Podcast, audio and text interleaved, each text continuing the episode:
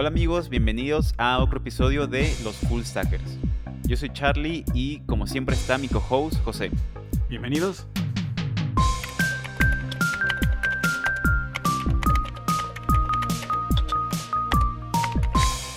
Fíjate José, estuvimos hoy, esta semana, trabajando en un proyecto juntos y creo que hay muchas, muchas realizaciones, hemos aprendido mucho con, vamos a decir, como este, este cambio de mentalidad.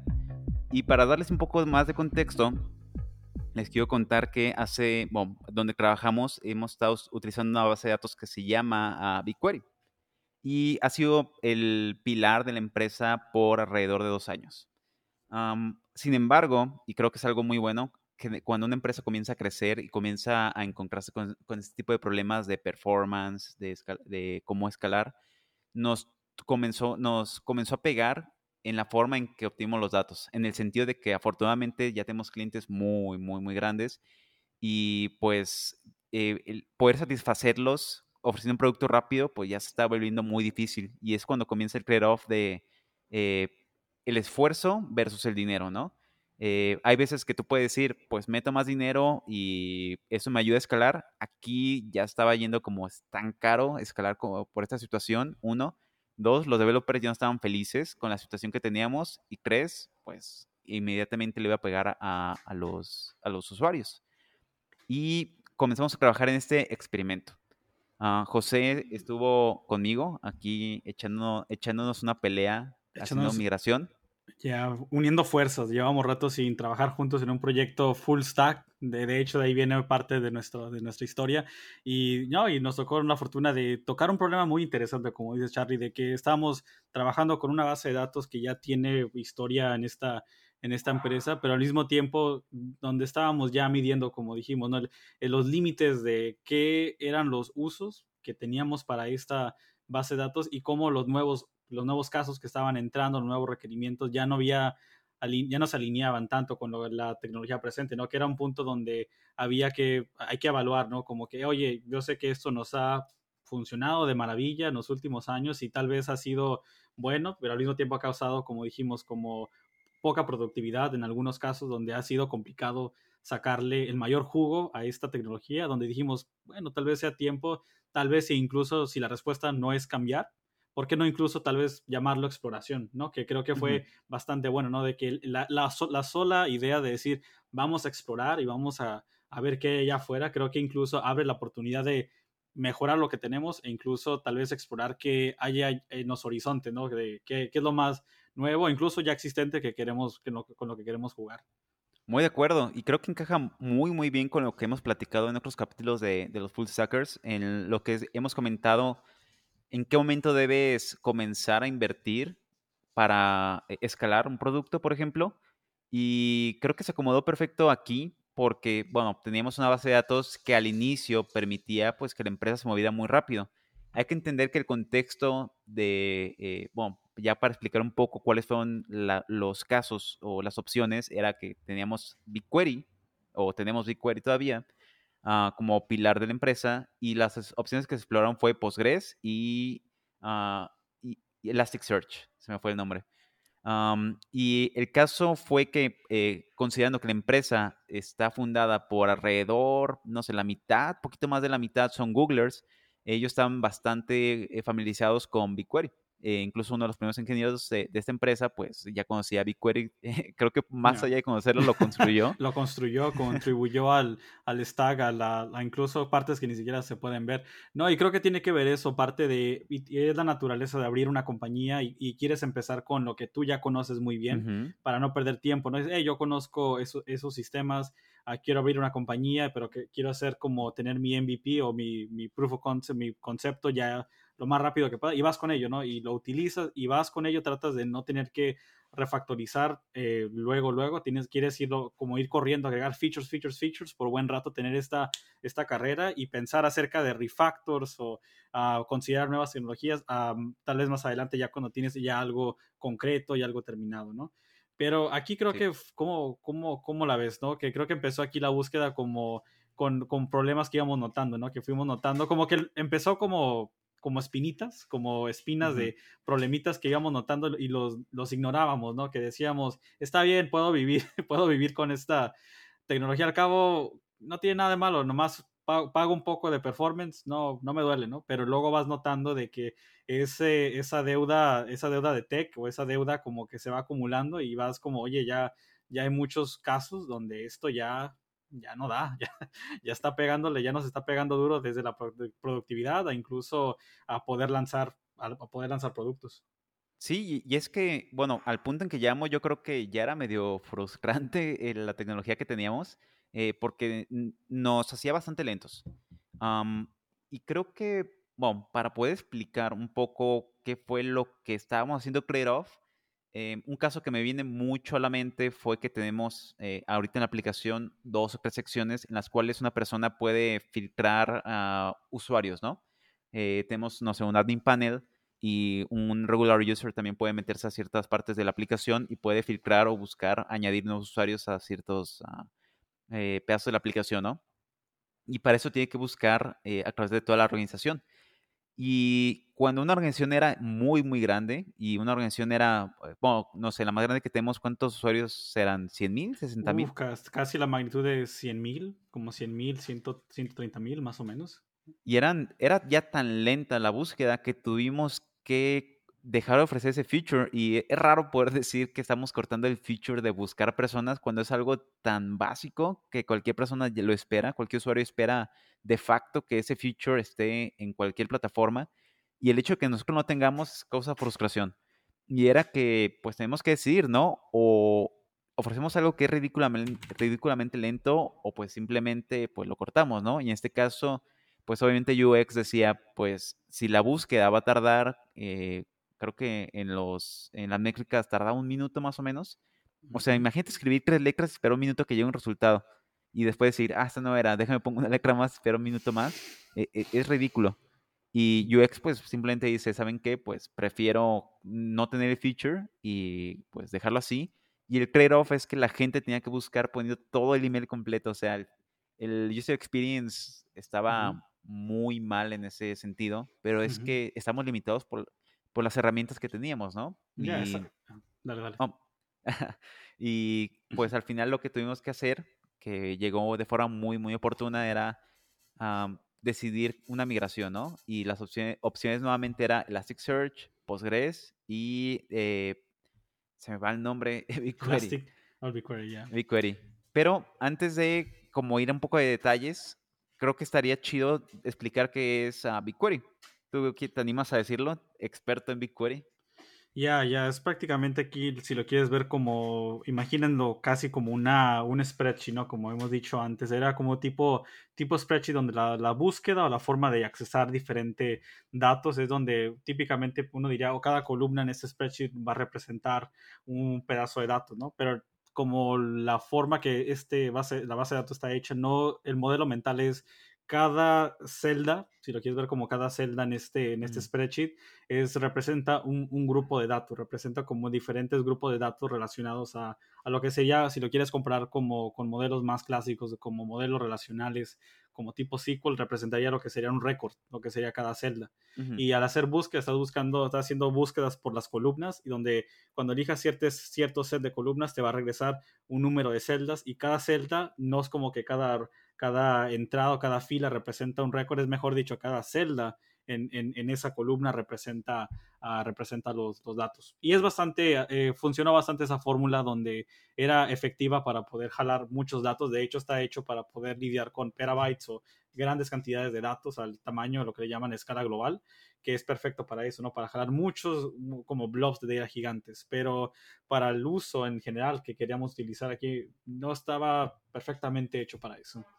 Sí, para un fuzzy search se notaba la lentitud pues de forma increíble, ah, pero tal cual como tú explicas, la naturaleza de la herramienta no era adecuada para esto. Eh, tú ya diste un caso perfecto de eh, cuáles son un buen use case para BigQuery y lo que está chido de poder decir es que cada herramienta tiene su razón de ser, no es que una fuera mejor que la otra, era que para este use case que teníamos en el cual es filtrar información es crucial y es algo como del día a día porque ofrecemos eh, herramientas de admin panel a, pues, al tope de que maneja la aplicación en una empresa, ellos necesitan filtrar información de forma muy, muy rápida porque están consultando la información de toda una empresa, ¿no? Y pues era una limitante muy, muy fuerte que BigQuery en ese caso pues nos, imponía, ¿no? Pero saltamos a Elasticsearch y saltamos también a, a BigQuery, ¿no? Y a BigQuery, a Postgres. Pero hay una razón de por qué decimos esto. Y bueno, también José se animó, estuvo chistoso, José se animó a hacer la API en, eh, sobre Postgres, otro equipo lo hizo sobre Elasticsearch.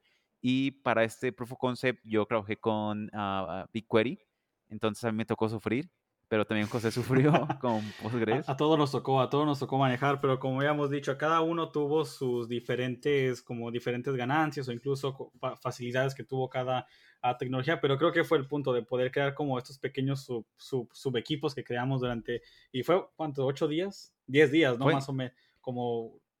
Se supone que eran diez días, pero un, ya ves que cada dos semanas tenemos un día libre, perks de la empresa, no vendiendo la empresa y aparte, como que lo que se rusheó un poquito era que eran nueve días, pero un día o dos antes nos dijeron, ¿saben qué? El demo va a ser en la mañana, entonces perdimos un día porque ya no podemos codear ese. Entonces fueron ocho días, ocho días para hacer dos demos porque querían impactar.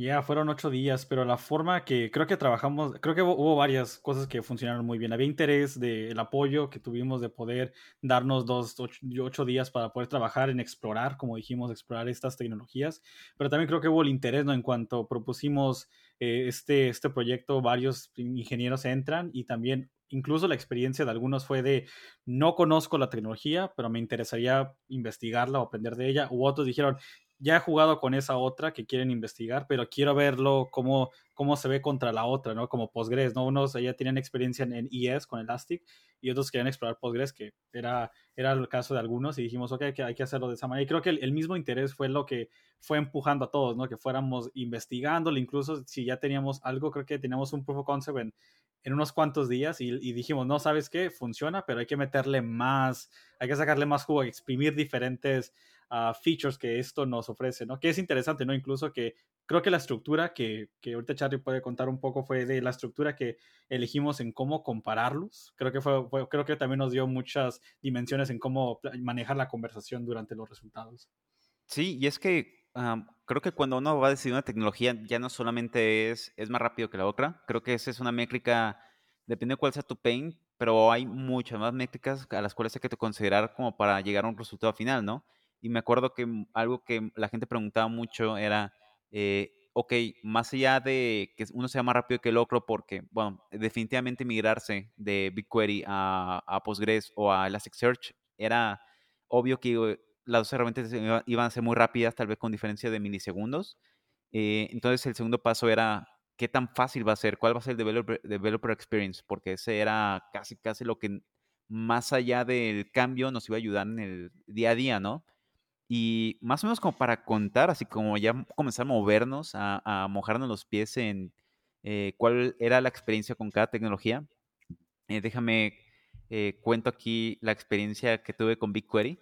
La, la, bueno, sé que BigQuery está súper bien, creo que para uh, cierto use case está súper chido, pero para este use case particular, uff, no, creo que era como de sufrirle a ratitos. Y lo que me tocó a mí, los tres equipos hicimos la misma implementación en términos de cuál era el resultado, ¿no? Tenemos que regresar eh, usuarios. Alguien iba a escribir un texto, el texto se iba a utilizar para filtrar usuarios de la base de datos y se iban a regresar los usuarios y se acabó todos bajo el mismo esquema eh, de GraphQL, porque tenemos un layer de GraphQL. Entonces los tres teníamos como que el mismo pain, eh, o más allá del pain, el mismo goal, y lo único que cambiaba era cómo o qué tecnologías íbamos a utilizar para acceder a la base de datos, ¿no? Y en el caso de BigQuery, pues ya José lo, explicó de cómo funciona, parecía un spreadsheet. Y la forma en que se tenía que implementar era obtener el email eh, típico, todos tenemos en la misma situación, pero cuando llega la información, eh, pues el email no era un key dentro de, de esta tabla, ¿no? Eh, entonces, tienes ya tu key de, ¿sabes qué? Dame todos los usuarios que tienes y una vez que José decía, hay que obtener todo el blob, que es cómo funciona, te llega el paquete de información ya eh, bueno, relacionado a esa tabla y tú comienzas ahora sí a mano en el lado del backend a filtrarlo. Entonces, imagínate el costo de todo eso, ¿no? De traerte el blob, tenerlo en memoria y comenzar a filtrarlo y luego ahora sí sacarlo, ahora sí un resultado, eh, definitivamente iba a ser mucho más lento. Y también entendiendo que, o sea, Python es súper chido, pero también sabemos que es lento, eh, que no debería ser como un hit de performance muy fuerte, pero en este caso que teníamos que hacer un filtrado a mano, pues era notorio que pues iba, teníamos muchos cuellos de botella, ¿no? Y bueno, después de esta experiencia, pues llega el resultado, todos felices, pero cuando la gente filtraba, era notorio que cada búsqueda tardaba un minuto, dos minutos, era muy, muy, muy lento.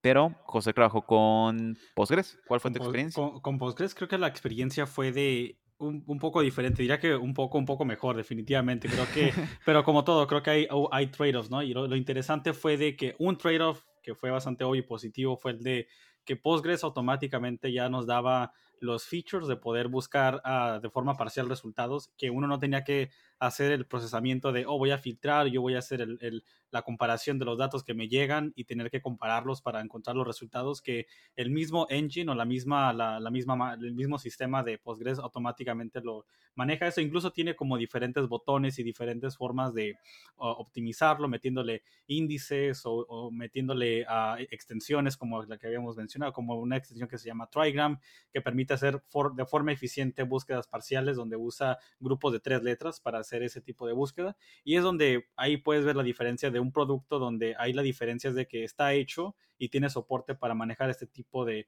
casos. Como dijimos, no se trata de mejor o peor que otras tecnologías, solamente que ah, ofrecen diferentes, diferentes soluciones a diferentes problemas.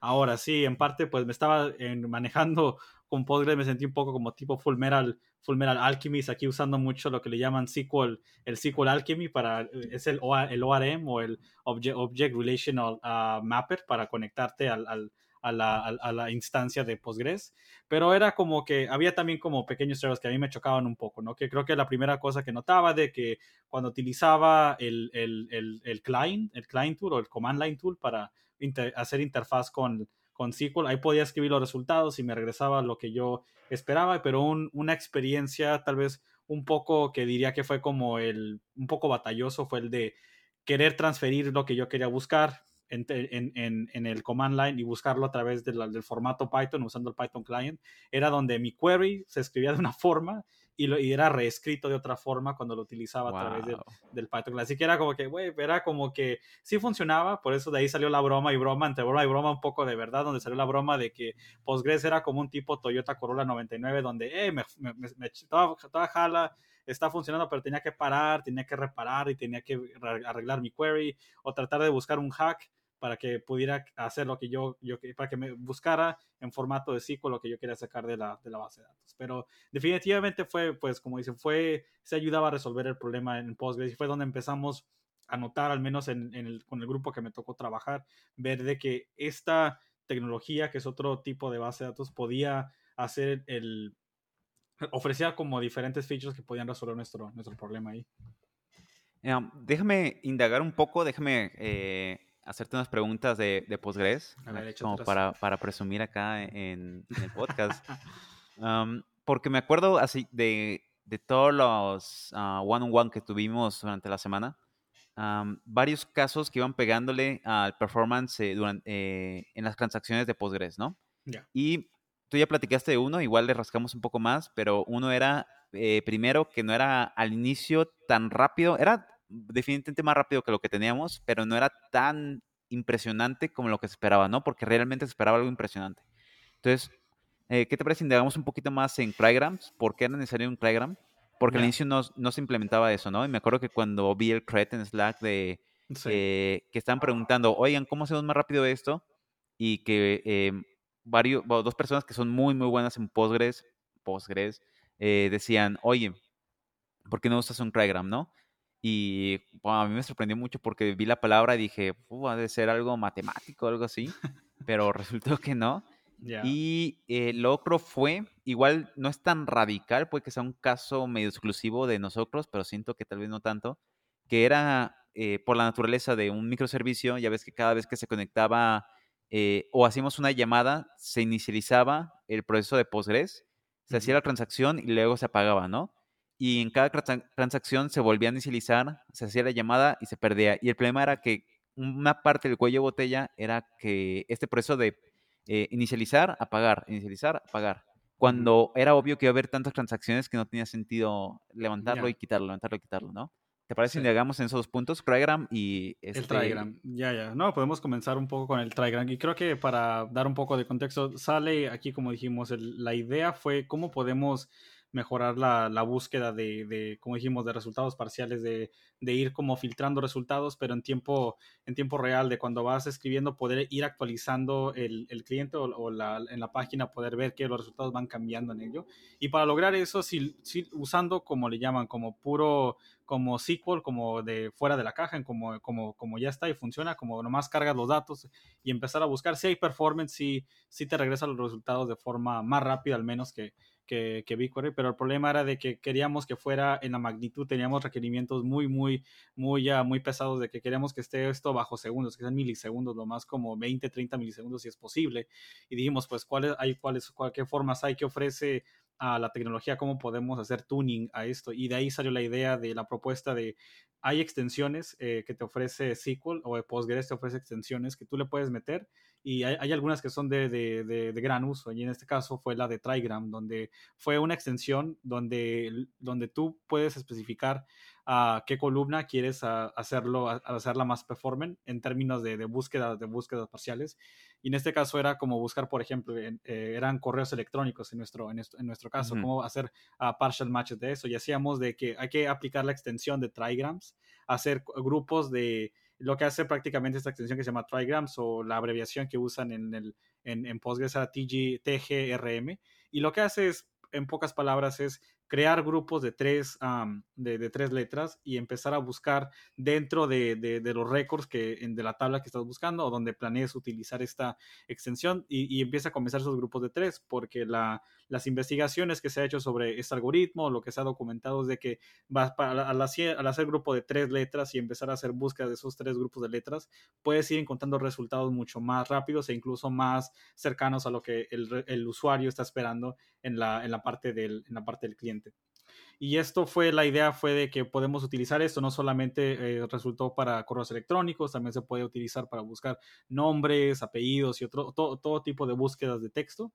Y dijimos, oye, esto creo que fue, fue bastante ah, afortunado de que más, no solamente podías encontrar data rápida, pero podías meterle estos, como le llaman, extensiones para mejorar tus, ah, para ajustarlo, ¿no? A tu, a tu, a tu caso en particular.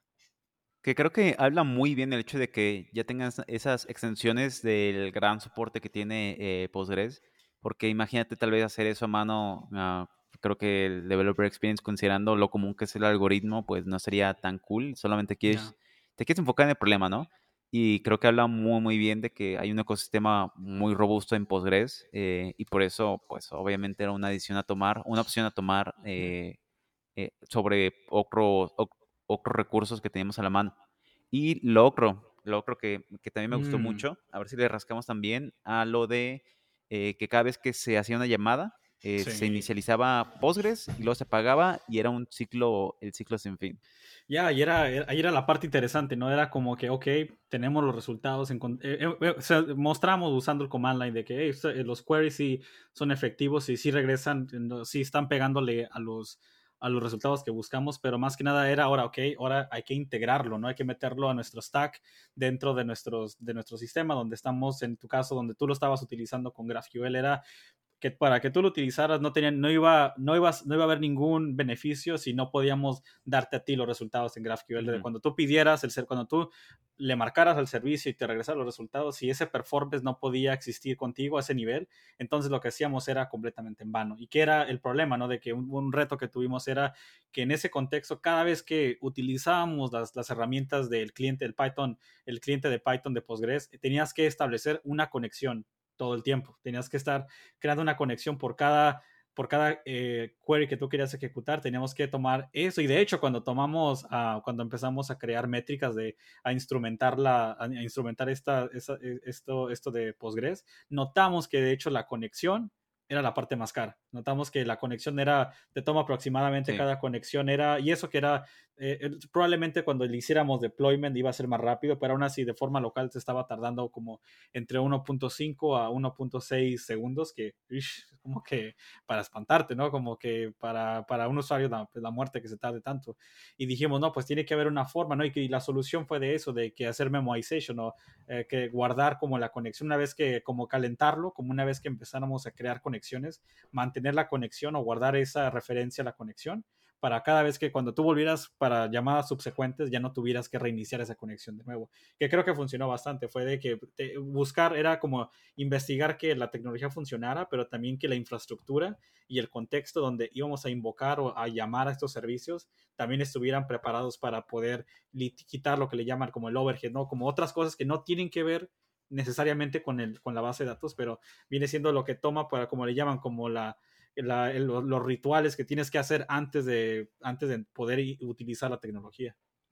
De hecho, creo que esa parte de memoization nos da como para todo otro capítulo de, de, los full stackers, porque así como haciendo un pequeño ah, spoiler del futuro incierto, eh, es justo hoy tuvimos como una plática en la cual tuvimos demos y demás, expusimos el proyecto en el que estamos trabajando y otro equipo estaba hablando de un proyecto eh, en el, cual se estaba tardando en enviar una cantidad de emails así increíble, porque son muchísimos emails, alrededor de cuánto, cuánto tiempo era, ¿Cinco horas? ¿Poquito más? No, no, no, era, estaba mal. Al principio tomaba casi, al principio creo que eran nueve. Les tomaba nueve horas correr ese, nueve horas correr ese trabajo. Y no saber si se, si se equivocó casi al final, imagínate debuguear eso, no, no puede ser. Y al final lo redujeron a 45 minutos y gran parte de la solución son muchos puntos, son muchos fixes, pero cada uno de esos fixes gira alrededor de memoization. Entonces yo creo que nos da para un tema todo un capítulo, porque es, algo bien interesante. Sí, es un tema muy interesante donde, y es, y, es, y es loco pensar de que a veces todo el trabajo no viene necesariamente de algo muy complicado, solamente que hay ciertas operaciones que a veces como, como van creciendo los proyectos, se van perdiendo los detalles de qué está pasando detrás de escenas y hay partes donde ciertas ejecuciones o ciertos cálculos que, van ocurriendo se repiten una y otra vez y a veces ya, ya lo hemos hecho y lo seguimos recalculando, ¿no? Y es donde hay veces donde es bueno encontrar dónde se repiten esos pedazos de trabajo y tratar de, hey, de, si ya lo hice una vez, ¿por qué no guardarlos e irlos acumulando, ¿no? Así que hay, mucho, hay mucho beneficio en eso, definitivamente. Y es algo que definitivamente no notas si tienes, no sé, eh, no, unos 100 usuarios, 20, 200 usuarios, pero saltas de repente a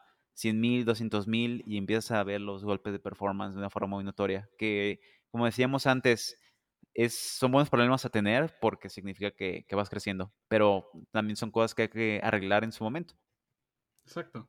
Que ahorita acabas de traer un punto interesante, que es ahorita, ahí hablamos de un ejemplo donde platicamos de un performance que mejora de, ir de un tiempo de, de 9 horas a casi 40 minutos, ¿no? Y es, es, hubo varios diferentes técnicas de cómo se resuelve un problema. Ahora un tema interesante es que si una herramienta no te da el performance y está sacándote a ti el trabajo y logras que esté funcionando, pero tomó mucho, te tomó bastante tuning, ¿no? Poder mejorar esa tecnología. Y ahora lo que fuimos descubriendo, ¿no? Que platicamos un poco de los del developer experience, ¿no? Como cuál es más importante, es más el developer experience que poder un usuario irme a que pueda ir mejorando la tecnología o el performance de una tecnología que es un poco complicada de, de mejorarla.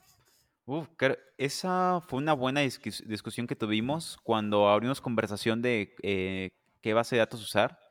Y creo que me gustó mucho la respuesta que, o, recibimiento que tuvimos, porque creo que depende de qué tanta diferencia hay uno en performance, y, pero creo que se va equilibrando a la par con Developer Experience. Creo que tal cual no va uno sobre Okra, cuando van medio empatados, creo que eh, Developer Experience puede como sobresalir en ese caso, porque también Developer Experience se va a convertir en que vas a poder programar más rápido, ¿no?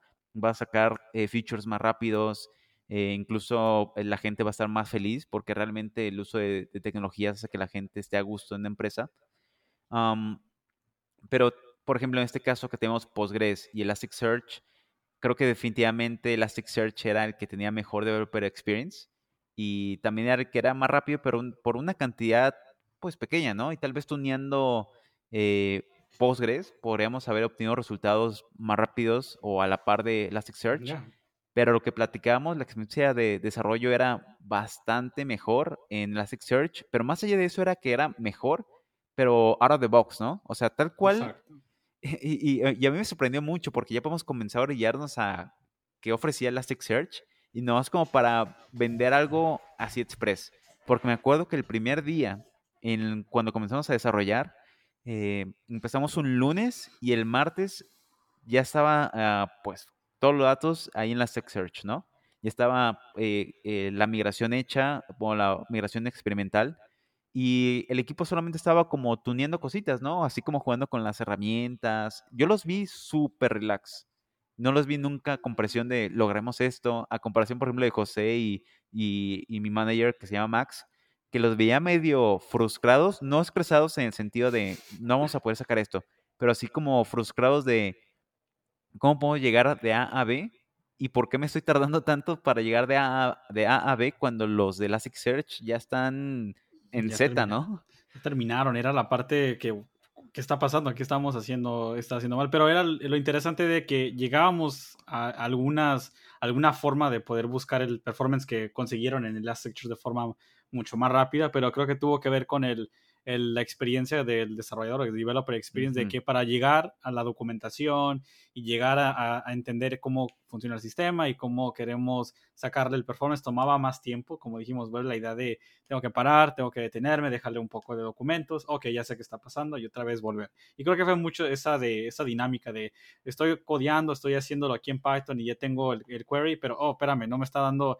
lo que yo quería que me diera, no, no hace match con lo que me, me sale en el, en el command line. Así que teníamos que estar yendo y jugando este pequeño, pequeño juego. Pero creo que al final, creo que lo interesante fue de que a pesar de tener estos pequeños retos, se podía sacar adelante el trabajo y podías buscar el performance. Y que fue lo loco de que a pesar de ser muy ya corto el tiempo, creo que la, habilidad de poder buscar formas de hacer tunes y, perform, buscar performance era, fue, fue, fue extremadamente rápida la forma que se podía conseguir, que incluso nos empezó a dar buena, una métrica que dijimos, ok, sí, sí, hay que medir también eso, ¿no? la rapidez y la forma de, buscar soluciones e incluso la documentación y el soporte de la comunidad, por ejemplo, desde pláticas, e incluso es mi propia filosofía, ¿no? De que si un proyecto está bien apoyado en comunidades, en GitHub, en Reddit o en redes sociales, la gente platica de ello y hay proyectos exitosos o historias de éxito donde estas herramientas han sido utilizadas, creo que te da muy, muy buena fe de que puedes seguir como citatoras, hay algo o hay alguien que tal vez ya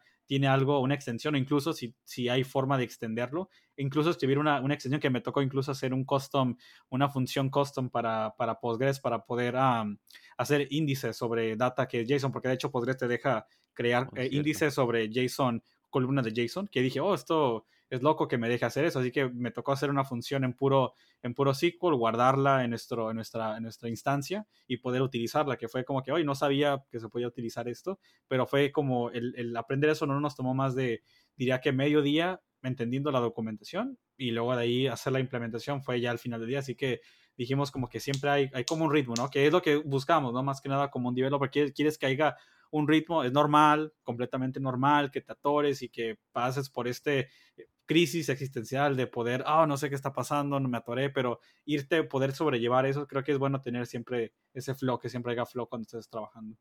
Por ejemplo, comparando BigQuery con Elastic, con eh, Postgres, ¿tú qué sientes como diferencia? ¿O sentiste menos frustración? ¿Se te hizo más fácil? Creo que fue la frustración del, de poder hacer tuning, ¿no? Creo que el performance, creo que viene a, hay varios factores, ¿no? De que, como dijimos, cada solución tiene como una razón por la que existe y hay un caso en particular por el que se utiliza la tecnología. Y creo que con Big, con Big, BigQuery se notaba mucho el de, uff, esta tecnología lo puedo, la puedo cambiar, la, le puedo meter más, como más jugo, pero va a tomar más documentación, me le tengo que modificar como código como muy, muy ya, ah, me va a tomar varios días poder sacar esto para hacer un tuning que honestamente el tiempo que ibas a tener que invertirle en tratar tuning no iba a darte los resultados que querías, iba a ser como una fracción de lo que esperabas y ibas a perder mucho tiempo como, como developer. Así que creo que incluso llegó la conversación una vez, ¿no? De que estábamos diciendo de que cualquier, cualquier, cualquier sistema se puede elegir para hacerle tuning, pero la pregunta es cuánto tiempo estás dispuesto a invertir en esto y si vamos a reclutar más gente, si más gente va, a chambear y le va a entrar al proyecto y no sabe nada de esto, queremos que su experiencia entrando al proyecto y aprendiéndolo, el stack y, la tecnología, sea una experiencia como, como que vayas en caballo de sienda, como dicen que vayas bien relax, queremos que sea suave y si no podemos ofrecer eso, si es como, si tuve que ir como dicen, pasar por las de Caín para ir como algo muy difícil y tener que hacer que modos todos pasen por eso va a ser como que no iba a ser no va a ser algo bueno para todos. Así que en, resumen creo que sí hay como muchas notamos muchas ganancias en eso en Postgres que fue de incluso los de Elastic cuando platiqué con, con los chavos de Elastic fue de que también notaron eso de que el, aprender y la instalación de esto fue muy muy uh, muy rápida. Y dando un follow a eso uh, para ir ahora cómo se cierra todo el ciclo de tanto el backend como el frontend creo que uno de los beneficios que que noté, porque a mí me tocó estar mucho en la parte de eh, estar implementando lo que va a ser el GraphQL Layer y también la parte de, del frontend para esta demo. algo que se notaba mucho con BigQuery, por lo mismo, de las limitaciones que para esta tecnología nos daba en este use case, era que eh, usar GraphQL como que no nos daba un beneficio muy grande del lado del, front, del, lado del backend porque de lado sabemos que GraphQL, así como dando un recap súper rápido, GraphQL lo que hace es que te permite a ti obtener responses eh, dinámicos, en el sentido de que tienes una estructura, pero tú le puedes decir, ¿sabes qué? De ese response solamente quiero el full name o el primary email. Y en la REST API, pues siempre te da todo, ¿no? Y ya en el front tú decides qué data quieres utilizar. Y el perk de esto, el beneficio que obtienes con esto es que eh, pues tus responses son mucho más ligeritos y por lo tanto la aplicación carga más rápido. Pero al utilizar uh, BigQuery en este, caso, pues el backend tenía que hacer este filtro sobre la memoria, tenía que estar ah, ah, en vivo con el lenguaje haciendo el filtrado, pues no se obtenía como ese beneficio tan rápido, ¿no? Y también la misma limitación de, la base de datos y la estructura eh, nos impedía hacer como cosas flexibles o cosas fancy en el lado de GraphQL. Y cuando comenzamos a hacer la migración hacia eh, tanto Elasticsearch como Postgres, eh, tuvimos la flexibilidad de reimaginar cuál iba a ser la estructura, ¿no? Y es que tenemos una de las demos, hicimos dos demos, la típica que era hay que filtrar, una caja de texto, escribes y chido, y la otra que era un poco más fancy, porque considerando que el negocio gira en torno a hacerle la, eh, vida más fácil a empresas en su cultura, en su diversidad y demás, eh, es parte esencial mostrar un organigrama, lo que nosotros llamamos un org chart. Y si nos ponemos a pensar cómo es un organigrama, pues es un árbol, ¿no? Y los, los árboles pues son recursivos, que tienes un nodo y el nodo tiene hijos y los hijos tienden a ser, debería ser eso, deberían ser del mismo tipo que el padre y es, lo puede recorrer de forma recursiva, ¿no? Casi como los algoritmos que te ubico o que me ha tocado jugar mucho son, son recursivos, pues por la naturaleza de un árbol. Y pues tuvimos la flexibilidad de poder acomodar esta estructura de datos, un org chart, que tenía, eh, eh, me acuerdo muy bien todavía en la mente, un org chart node, y el org chart node te regresa pues una estructura que tiene a la par un org chart node. Y eso nos permitió en el lado de GraphQL en el frontend, con tecnologías, por ejemplo, como Apollo, eh, que al recibir los datos no tuvimos que hacerle absolutamente nada de recalculación, de hacer matching, de normalización, porque podemos recargarnos totalmente en la estructura de datos que nos daba el backend, eh, normalizarlo con la capa de GraphQL y simplemente pedirle al front pues que lo reciba y que hiciera a través de la magia de GraphQL en su black box, eh, pues que hiciera ah, el matching de información y el front solamente leía esa data. Entonces, el developer experience no solamente caía en el lado del backend, era todo un círculo que se completaba. Ya, y creo que fue más que nada de, incluso me acuerdo que era casi como dos o tres, dos días o un día antes de, ya terminar el proyecto, fue de que estábamos incluso cambiando el protocolo o cómo, cómo iba, cómo queríamos regresar los datos. No, que quiero que me regreses datos, regrésame todo de golpe. No, que nomás te voy a regresar un nivel o dos niveles del, organigrama y estábamos debatiendo, pero incluso lo, lo chido de esto fue de que pudimos... Uh, reescribir el protocolo o, refactorizarlo casi días a la, a la, mera a la mera hora al chingazo como dirían y a pesar de ello pudimos uh, cambiar la, los queries un poco, ajustarlos, incluso a agregar índices o hacer crear performance sobre ciertas columnas que estábamos buscando en ambos Elastic como, como Postgres. Y no fue, como dijimos, no fue un dolor de cabeza, podíamos cambiarlo, era, la experiencia se sentía bastante buena entre, en, ambos, que podíamos ajustarlo como, como quisiéramos, pero fue que, que, que, bueno, lo mismo, que GraphQL era muy bueno en crear ese, ese esquema, de ese, protocolo que queríamos, pero al final fue de que el performance no importaba que también se viera, es como que si no, si no podíamos tener un back, un back en que pudiera darnos eso, no, no, no importaba que tanto intentáramos ajustar el esquema, así que fue como poder tener todo el, flow de ajustar el esquema, conectarlo con el back y poder tenerlo todo junto. Y fíjate que, bueno, algo que me gustó mucho y se va a relacionar un poquito al tema que habíamos tocado antes de senior, principal, junior, era que, bueno, eh, uno de los que se encargó, bueno, que estuvo en, el equipo de José eh, en la parte de Postgres, eh, él es súper fan de Elasticsearch. Y tuve chance de preguntarle después, oye, ¿por qué, o sea, si te gusta tanto Elasticsearch, ¿por qué te animaste a hacer el, o ser parte del equipo de Postgres, no? Y él me dijo que lo había hecho porque quería una decisión imparcial. Él ya sabía que, pues, que le gustaba mucho Elasticsearch y no quería sonar como un fanboy. Lo que él quería era tener datos reales, quería vivir la experiencia y pues tener los hechos para poder decir, en mi experiencia me gusta más esto que esto, pero porque ya jugué con ambas plataformas. Y incluso eso fue llamativo porque más gente dentro del equipo, eh, incluso uno que empuja demasiado Postgres, que le gusta demasiado Postgres, él fue de los primeros que dijo, a mí Elasticsearch me encanta. Y creo que para este use case encaja perfecto. Entonces creo que se presta mucho a este eh, intercambio de ideas de como senior hacia arriba, eh, procuras tener una mente muy neutral, ¿no? De poder decir, esto eh, es mejor que esto, y aunque me encante esa idea, pues yo sé que el beneficio para la empresa es esto. Y déjame agregar un casito más, que uno de los, bueno, el que platicamos, que había trabajado en, en la parte de BigQuery cuando estaba en Google, pues obviamente no quería pues ceder el uso de BigQuery porque sí, ¿no? Él quería eh, demostrar que se había un uso real, un caso real, pues, ok, vamos a Elasticsearch o, Postgres, ¿no? Pero, o sea, durante la llamada o esta demo inicial, eh, le veía la cara como que le está de, ah, creo que todavía le podemos meter más jugo a, la a, BigQuery, no lo dejamos morir todavía. Y al final como que dijo, pues la diferencia se nota.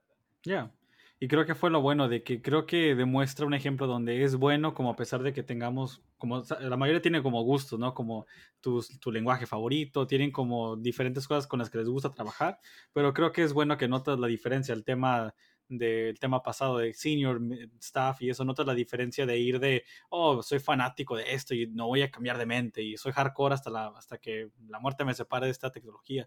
Y vas de, ir a esa mentalidad a decir, ok, voy a abrir la mente a considerar otras tecnologías e incluso asumir que estoy equivocado o que tal vez lo que yo pienso que es bueno no es tan bueno como creo, o, aunque, aunque esté muy seguro de ello, abrirte a la posibilidad que hay algo mejor allá afuera y, suspender un poco, ¿no? Como suspender lo que tú ya das por hecho o como, como corre el mundo y, decir, ok, voy a considerar esta otra opción, vamos a ver cómo, a darle el beneficio de la duda y, y verlo, ¿no? Y darle como, hay que verlo con todo, con números, ¿no? Calcular y ver ver con, con, con, estadísticas y resultados, ver qué tan bueno es. Y creo que es una buena, una buena mentalidad, incluso una buena forma de atacar problemas y, y, evaluar ¿no? diferentes tecnologías, porque puede que, como dijimos, hay unas que son mejores y particulares para un tipo de problemas, como BigQuery todavía tiene sus, sus, diferentes casos donde todavía tiene sentido utilizarlo, pero es solamente evaluar dónde y cómo cabe dentro de ese problema. Y más que nada, la única forma de saber de ello es, como dicen, ensuciarte las manos, eh, rolarte las,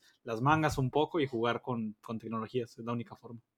Y ahorita que, ya nos tocó jugar con esas tres tecnologías, eh, en tu opinión, ¿cuál, te, ¿cuál te gustó más para este eh, caso particular pues vamos a decir como de búsqueda de, datos, ¿no? Porque tal cual, de hecho el proyecto se llamaba People Search, entonces eh, para este use case de búsqueda de información, con estas tres experiencias, ¿cuál te gustó más y por qué? Nada, me voy con BigQuery. Nada, te creas. No, me voy con. Ah, personalmente, creo que viendo todas, creo que el, performance entre los dos entre, entre Elastic, no, como dijimos, no nos tocó trabajar en, en cada uno, acá, no nos tocó trabajar con todo, pero nos tocó ver el resumen de, los compañeros de qué fueron lo que ellos vieron, incluso nos tocó ver los pull requests o los, los diferentes el diferente código que iban metiendo a la, al, al, al, código y dijimos, ok, hay que ir viendo, pero creo que personalmente ya como midiendo no nomás la rapidez de, de esto, de las tecnologías, creo que personalmente me quedé con Elastic por las razones de uno, que el performance diría que ahí se la dieron a la par, más o menos se veía que había como una pequeña, como era, había batalla, pero era comparable, ¿no? Como que podías ir con el otro, no, no hacía mucha diferencia.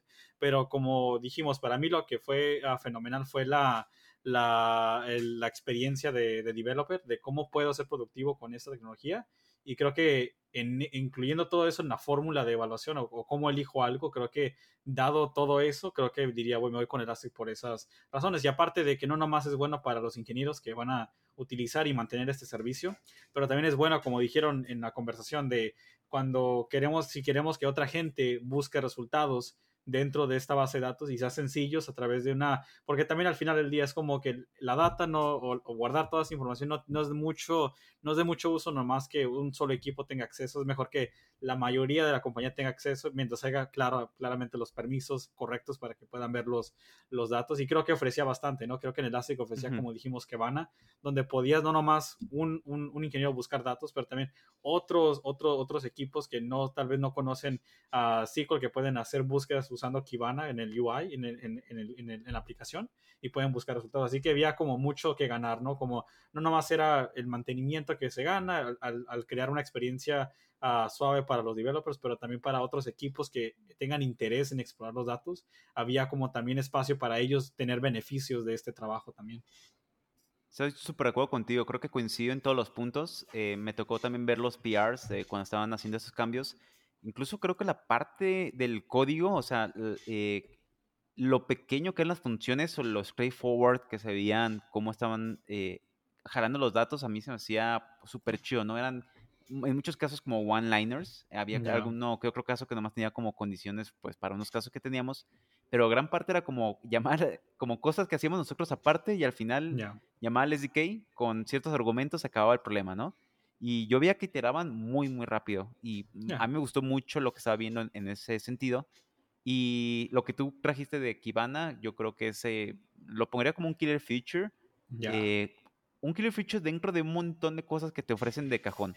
Porque imagínate esto, eh, tienes una herramienta, muy sólida eh, que funciona casi, casi out of the box, ¿no? O sea, aquí tienes Elasticsearch y tienes Kibana, tienes funciones eh, muy directas a lo que tienes que hacer.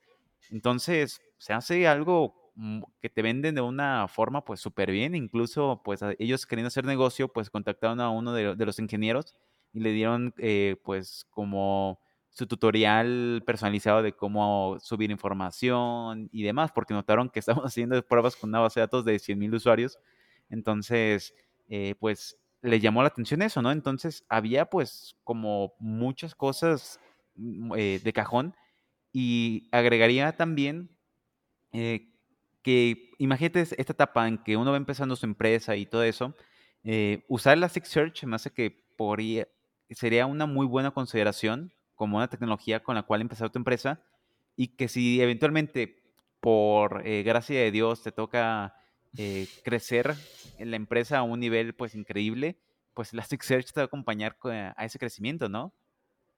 Ya, exactamente. Creo que es un, incluso cuando estamos platicando de ese tema también de los startups y los, tipos de stack que se están viendo, y creo que Elastic se está convirtiendo como en el paquete que vas construyendo tu stack, tú tienes tu front y dices, ¿dónde quiero empezar mi base de datos? Muchos están comenzando en Elastic porque el, problema que vuelve a lo mismo, problemas clásicos siempre tienden a venir como fuzzy search o, o, búsquedas parciales, vuelven otra vez y quieres buscar, como dicen, una base de datos donde no tengas que cambiarla múltiples veces, o incluso también como tecnologías con las que tú te sientas cómodo utilizándolas. Creo que ahorita se está convirtiendo ya casi como parte del toolkit, ¿no? De donde o muchos ya lo conocen o ya hay como un, fan donde hay muchos casos, ¿no? Que mucha gente ya lo, hay casos de éxito donde dicen, hey, yo abrí una compañía y yo empecé con Elastic y me funcionó de, perfectamente. Y van más gente, como dicen, uniéndose a, ese, a, esa escuela, ¿no? A ese tipo de, de stack y lo van adoptando de poco. Aquí igual lo mismo, ¿no? De que una forma de que un proyecto en lenguaje se vuelve eh, famoso es porque alguien lo, lo, comienza a utilizar y ves como, hey, el API fue muy sencillo o fue muy, crearon una empresa millonaria con esto y, lo van adoptando. Sí, sí, súper de acuerdo. Y creo que todo esto e, e, ejemplifica muy bien la forma en que tal vez debería manejarse tal vez una startup, la forma en que se discuten las ideas y la forma en que hay interacción entre varios seniors hacia arriba, developers, eh, porque al final el resultado, pues a mí se me hace impresionante. Eh, ocho días, una demo, o dos demos, de hecho, eh, super rusheados y las demos funcionaron. Eso siempre hay que celebrarlo. Y, y demás. creo que fue una experiencia muy chida y agregaría también esa última parte.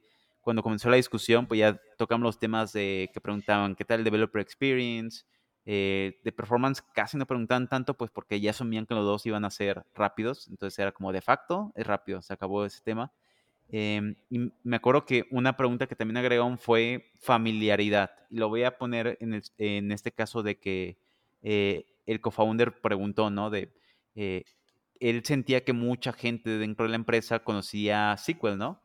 Y por lo tanto, a él se le hacía que tenía más sentido mm, o hacer un poquito más de caso a Postgres, o sea, como no sacar de la mesa Postgres, porque era algo pues importante, ¿no? O sea, familiaridad, eh, lo cual tiene mucho sentido. Pero uno de los que, que, uno de los que utilizó Elasticsearch, él comentó que eh, Elasticsearch tiene como una posibilidad o el caso de poder usar eh, SQL para hacer esa consulta de datos, ¿no? Entonces, pues ah, no perdemos el beneficio de la familiaridad. Tiene creo que su propia sintaxis, ¿no? sí, sí, tiene, SQL. Pues, tienen SQL y creo que fue en cuanto se menciona que puedes utilizar SQL, creo que cambia la perspectiva de que, ok, creo que no nomás fue de que es rápido, pero en, cuanto dijimos se puede utilizar SQL y fue la idea de, oh, más gente va a poder utilizarlo, no nomás los developers, pero también hay gente en la compañía que ha manejado SQL en el pasado y tienen esa opción, así que da la, abre, la, como dijimos, las posibilidades de que no nomás ingenieros, pero otros grupos se pueden beneficiar de esto. Pero también ofrece, creo que diferente, también te ofrece también como búsqueda de plain text o texto plano que puedes buscar también y te, busca los, los resultados de forma, de forma automática también. Sí, fue, fue una buena experiencia. Creo que eh, nos tocó explotar un poco la mente para descubrir eh, pues todos los trade-off. Eh, ya vamos aquí cerca de 50 minutos. Creo que nos encantó demasiado el tema de databases, pero eh, igual vamos concluyendo, ¿no? De qué es BigQuery, qué es eh, Postgres, qué es Elasticsearch y por qué elegimos, por qué al final, uno, como empresa elegimos tal tecnología y dos, personalmente, por qué también elegimos o nos decantamos por, por estas tecnologías, ¿no?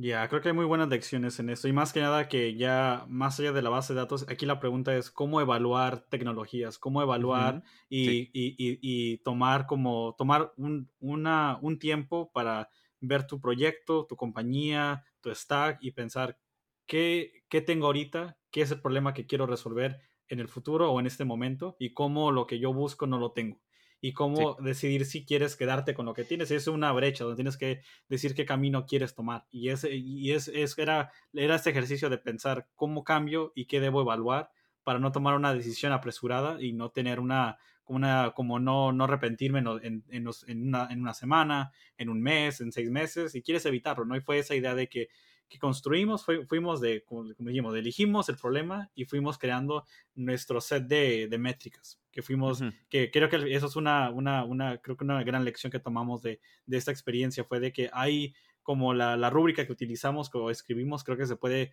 incluso utilizar eh, dentro de esta compañía, en, en, otros lugares o incluso en tu proyecto personal, al como vas evaluando, ¿no? Y creo que la primera es, la que habíamos dicho, es el developer, la experiencia del developer más, el developer productivity es qué tan productivo con lo que vaya a elegir va a ser la persona o las personas que van a trabajar, ¿no? Que fue la, la que fue crucial y creo que fue la que se llevó los premios, barrió con los Oscars, hubiera sido una, una premiación con esto.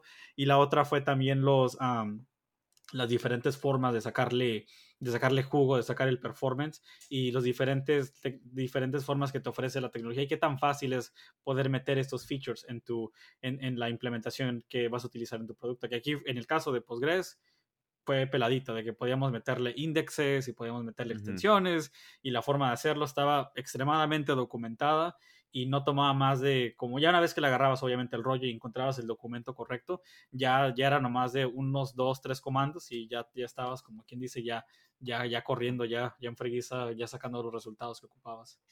Sí, y también, eh, bueno, como paso final, porque creo que al final todo esto, toda nuestra investigación, nuestra experimentación, al final concluyó con algo, ¿no? Con algo más allá del demo, el demo era algo factible, algo tangible que la gente podía ver y decir, sí, está chido. Eh, las métricas estaban eh, documentadas, pero a eso quería ir. Eh, no solamente fue una edición por dedazo, ¿no? No había como un arquitecto o un, un líder que dijera, me gusta mucho esto y lo vamos a usar, sino que fue exponer ante el resto del equipo, oigan, ese es un problema, debemos resolverlo, aquí están las propuestas y abrir la discusión, ¿no? Y lo que me gustó mucho es que al final se concluyó con un documento y este nombre pues, me sigue en la cabeza porque me gustó mucho, como Adorable Decision, en el cual exponíamos, eh, eh, por estas razones creemos que esta es la mejor y el nombre nos dirigía a estar pensando en que esta era una edición a largo plazo, ¿no? Que no era de juguemos con esto y en un año ojalá funcione, ¿no? Era, este es un cambio importante eh, que marca tal cual un antes y un después, ¿no? Cambiar una base de datos no es algo mm, pelado, no es algo eh, que se toma a la ligera, es algo radical. Estabas cambiando casi, casi de cerebro a, la empresa y es algo súper importante, incluso como para ir más allá, porque no solamente en nuestro caso era cambiar base de datos, ¿no? Entran más problemas que afortunadamente no, nos va a tocar después de la discusión, eh, en el cual se conversaba acerca de los contratos que ya había con los clientes, eh, se eh, llega a la posibilidad en que teníamos que volver a firmar contratos con todos los clientes porque los clientes ya sabían o, ya eh, habían tomado en cuenta que, que, la información se guardaba en cierto lugar, ¿no? O en ciertos sistemas. Y el hecho de migrar datos significaba un nuevo contrato diciendo, ahora la información va a estar en tal lado que afortunadamente no nos pega porque Elasticsearch tiene esta versión open source en la cual nosotros, pues, en, nuestro cluster eh, montamos eh, eh, la base de datos, ¿no? Por lo tanto, la información sigue estando en nuestro lugar. y creo que es un excelente punto. Creo que no solamente es, es divertido jugar con tecnologías, es divertido como jugar y, y jugar con APIs y ver cómo funcionan, pero nada de eso es de uso si no se puede demostrar, como dijimos, con algo tangible, con un, con un demo o con un documento, o con algo donde tengas, uh, donde tengas como una acumulación de conocimiento, donde digas todo lo que hice hubo un propósito, una narrativa, una historia, ¿no? Donde estabas, todo lo que hiciste va a llevar a algo y va a concluir en, una, en un cambio y esa forma de lograrlo es demostrándolo con un ejemplo o demostrándolo con una, con, con una diferencia que con, con números, ¿no? Como dicen los, los números con eso puedes cambiar muchas cosas. No puedes convencer y decir, ¿sabes qué? No nomás estoy diciendo que es rápido porque yo creo que es rápido o lo estoy viendo, nomás yo de verlo me di cuenta que es rápido, pero dices, pero aquí lo calculé o aquí lo medí y aquí está exactamente las diferencias entre esto. Y creo que es una excelente forma y creo que es un ejercicio. Creo que incluso si en el futuro todo cambia, ¿no? puede cambiar desde React, puede convertirse, va a ir otro framework que venga en el futuro y tenemos que decir, bueno, jQuery 2, jQuery 2, jQueri 2 ahí, Angular 3, Angular 3 llega, ah, barriendo, ¿no? Otra vez de acá. No, no, pero creo que llega eso de que quieres cambiar y ahí y van a cambiar las métricas naturalmente porque no se, no se miden de la misma forma y ahí tenemos que decir cómo queremos eh, ver, ver, como, ver lo que tenemos disponible, ver lo que ofrece el nuevo framework y ver cómo, qué, es, qué son, qué es lo que queremos evaluar y, compararlo con lo que se tiene y ver cómo podemos decidir basado en, los resultados de cada uno cuál queremos, cuál queremos elegir al final. Sí. Creo que este ha sido nuestro capítulo más full stacker que hemos tenido. Eh, pero creo que también ha sido como de mis favoritos. Eh, contamos mucha información y es información súper fresca porque el demo fue hoy. Eh, entonces, bueno, les queremos compartir todo esta, este brainstorming que tuvimos. tuvimos una batalla uh, estilo Game of Thrones durante ocho días. Lo logramos. Vamos a celebrar un día de estos. y así es. Este fue otro capítulo de los Full Stackers. Antes que nada, nomás como un pequeño reminder eh, porque, bueno, ya les hemos comentado la semana, la semana pasada que tenemos eh, pues, nuestro channel en Apple Podcasts, Pocket Cast, son un montón. Y este, afortunadamente eh, los publicamos en todos lados. y entramos a YouTube, YouTube. Sí, exacto, eso iba a agregar. Ya estamos ahora también en YouTube, por si quieren ahí seguirnos, eh, darle que es like y la campanita, ¿verdad? Para que reciban las notificaciones. que nos dejen comments, porque estamos leyendo todos los comments y ahí nutriéndonos para ver cuáles van a ser los siguientes eh, episodios. ¿Y quieres agregar algo? Ya, los mismos puntos. Si hay cualquier tema, cualquier tema que quieran escuchar, déjenos saber y con gusto aquí los, los, estaremos trayendo y poniéndolo en el, en el horario de los full stackers. Sí, exacto. y así como para agregar algo súper, súper express, se vienen cosas muy, muy chidas porque hemos estado discutiendo José y yo acerca de invitados, a capítulos en inglés, porque, bueno, eh, hay gente que estamos ahí sacando de la manga que nos va a costar un poco que hablen español, pero que están muy, muy pesadas en la industria. Eh, estamos ahí buscando en todos nuestros contactos cuáles van a ser los siguientes, pero se vienen cosas muy, muy buenas. Entonces ahí compartan el podcast con sus amigos. Eh, ah, también este capítulo se grabó en Twitch, entonces por si se lo perdieron y quieren ver nuestras caras de felicidad o, frustración reacciones, las lágrimas, ahí las pueden ver en vivo. Eh, bueno, ya no en vivo, pero ahí eh, van a estar. Pasado. el reflejo del el sentimiento, el sentimiento. Y este fue el capítulo de los Full Stackers. Los vemos la siguiente semana. Adiós amigos.